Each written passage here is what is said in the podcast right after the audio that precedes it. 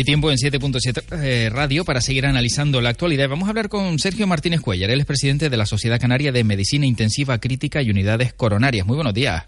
Hola, buenos días, José Luis. Vamos a hablar de la situación del Hospital Insular porque, eh, si no me equivoco, los especialistas en medicina intensiva están eh, pidiendo soluciones inmediatas. Se ha hablado mucho de la eh, situación de la sanidad. Ha llegado un nuevo consejero, algunos piden tiempo para que pueda tener margen de maniobra, pero ustedes quieren que esto sea inmediato ya, ¿no? La sanidad no puede esperar más en, la sanidad no puede, insular. Efectivamente, porque desde, desde noviembre llevamos una situación de, de colapso en la unidad de cuidado intensivo. Colapso que se ha ido eh, demorando en el tiempo. ¿no? Normalmente estas situaciones las hemos vivido eh, ocasionalmente durante algunos años, pero han sido pocos días y se ha dado solución sin problemas.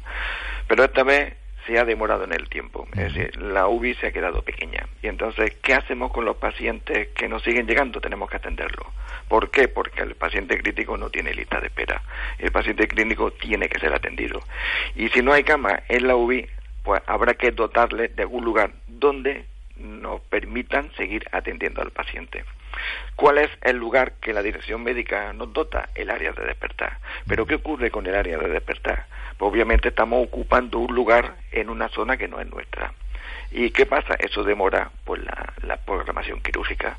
Por eso, aunque inicialmente lo entendían eh, los compañeros, pero claro, en el tiempo, cuatro meses que llevamos, ya llega un momento en que pierden la paciencia. ¿Y qué ocurre? Pues que saltan. Y yo lo- nosotros lo entendemos, nosotros lo entendemos porque no es sitio, ni tampoco queremos molestar a nadie, pero sí es cierto que los enfermos críticos tenemos que darle una solución. No, puedo, no podemos decirle vaya usted a casa y venga mañana porque no tengo cama, no, tenemos que atenderlo donde sea. ¿Y qué pasa? Pues entonces, eh, pa- mm, para darle una situación muy concreta, a mediados de enero, la Sociedad Española de Medicina Intensiva nos remite una circular a, lo- a los intensivistas nacionales y nos dice que somos conocedores de la extraordinaria presión asistencial que están sufriendo muchas UCI del país como consecuencia del inicio de la temporada de invierno. Estas circunstancias de sobrecarga asistencial no son nuevas para los intensivistas, pero es importante conocer si la situación va más allá de lo que puede considerarse un hecho puntual, porque de lo contrario estaríamos ante un déficit estructural que puede tener repercusiones negativas para los pacientes. Nosotros pedimos a la dirección médica una cosa muy sencilla, que nos dé medios para trabajar. No pedimos ni más aumento de sueldo, ni vacaciones, nada. Solamente pedimos que nos dé medios, recursos para trabajar con los pacientes críticos. Porque los intensivistas somos unos profesionales y somos conocedores de que el paciente crítico no puede esperar. Pero no solamente en el hospital insular, sino en cualquier hospital eh, de la región canaria. Los intensivistas siempre tenemos esa conciencia de que el paciente crítico ha de ser visto, tratado sin demora. Y por eso pedimos que la dirección médica nos dé medios para poder llevar a cabo nuestra labor. En este caso, eh, señor Martínez, Sí. ¿han tenido la oportunidad de hablar con la nueva directora del área de salud, Esther Monzón, en, en Gran Canaria sobre este asunto o No. directamente ya con el señor Baltar? Tampoco, tampoco no hemos podido hablar todavía con ninguno. Eh, queremos, quiero personalmente hablar con el, con el señor Bartal. Aún no he tenido oportunidad. Inicialmente hemos estado hablando con la dirección médica para que nos ayude a resolver esta situación, porque claro, es, uno- eh, es eh, una situación que ocurre en el hospital insular. Curiosamente no ocurre en el resto de hospitales canarios. Ellos sí han tenido algunos picos, pero bueno, lo han resuelto sin más problemas. Pero aquí se demora y claro, esa, ese, esa demora genera otro trastorno que tenemos que resolver. ¿Por qué? Porque en el hospital no tenemos que ayudar todos a, resolver, no, no, no, dependemos unos de otros. Y entonces, ¿quién es- está por encima de todo? La dirección médica, que es la que tiene que ayudar no solo a que eh, el área de despertar no se colapse, sino a darnos nosotros también salida para poder atender esos pacientes críticos que necesitan atención inmediata. Claro, uno viendo esta situación y pensando lo que siempre se suele decir, ¿no? Eh, bueno, pero el hospital Doctor Negri no tiene plantas cerradas. Pero la, sí, puede tener planta, pero lo que a nosotros nos interesa es las unidades de cuidado intensivo. Eh, no se pueden poner los pacientes en cualquier sitio. Claro. Tiene que ser en un sitio donde esté preparado para poder, para poder atender a esos pacientes críticos. Es cierto que el Negrín nos ha ayudado, pero ellos también no pueden eh, asumir todo. Eh, ha ayudado en la medida de sus posibilidades, pero cosa que agradecemos, porque siempre han estado ahí. Pero claro, eso es un problema que afecta principalmente al hospital insular que tiene que dar solución. Bueno, eh, vemos que los problemas siguen eh, siguen creciendo, ¿no? En la en la sanidad. Muchos aseguran que bueno que esto eh, podría pasar o lo hemos visto por parte del ejecutivo regional por apoyo de la concertada a la privada. ¿Ustedes lo ven? ¿Ven que esto puede llegar y, podría ser la solución para que esto siga adelante? No, no, no. la, la, en cuidado intensivo, la privada no podemos contar con ella.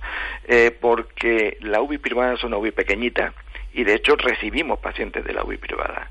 Y si nosotros mandamos pacientes a la UBI privada, por ejemplo, pacientes que llevan mucho tiempo y están en proceso, eh, digamos, cronificado, pues lo que hacemos es colapsar la UBI eh, privada y no pueden tener ellas acceso a sus pacientes.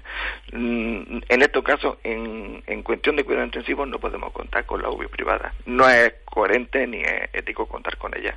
Ellos sí cuentan con nosotros cuando se desbordan y necesitan procedimientos que allí no pueden atender.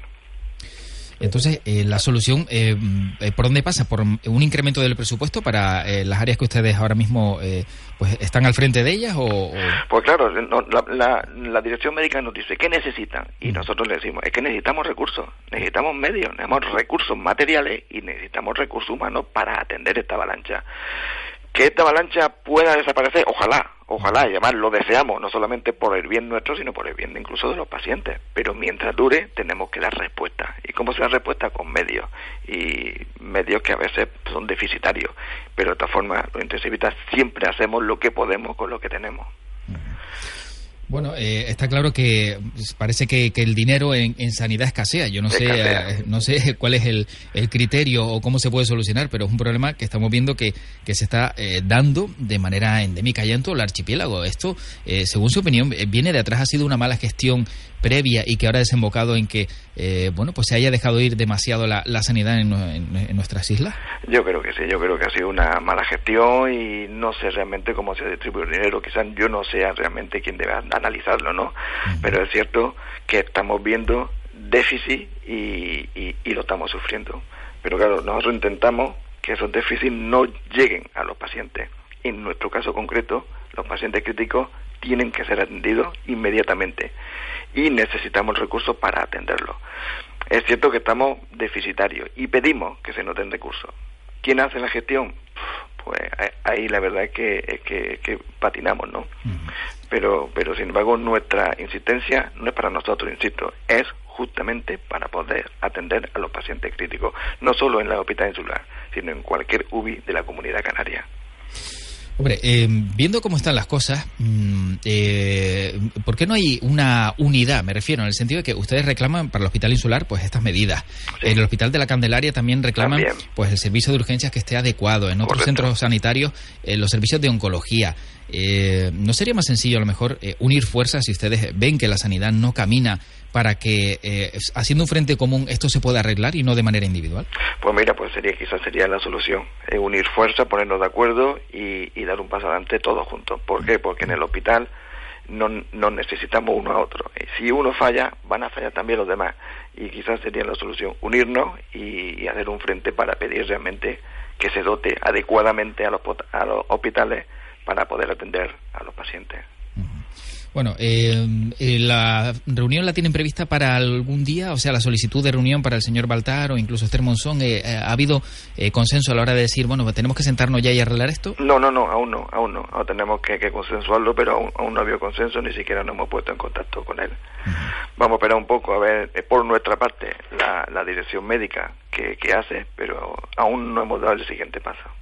Bueno, como decía antes, espera que esta situación de de agobio, por decirlo de alguna forma, termine, pero puede darse que sea también un, repunte, que sea algo puntual. Ustedes están viendo o detectando que, que, no es algo temporal, sino que se está dando en demasiadas ocasiones. Eso, eso ha ocurrido, realmente sí ha ocurrido en varias ocasiones. Eh, hemos tenido desbordamientos, pero han sido puntuales. También es cierto que hemos tenido ocasiones con muy pocos pacientes ingresados. Perfecto.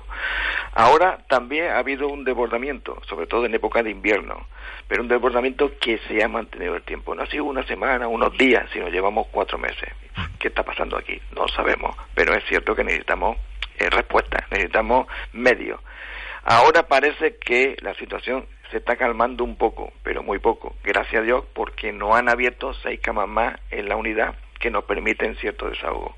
Si no, obviamente seguiríamos también entrando enfermos en el área de despertar, con el consiguiente menoscabo para la programación quirúrgica que nosotros no queremos que eso que eso suceda.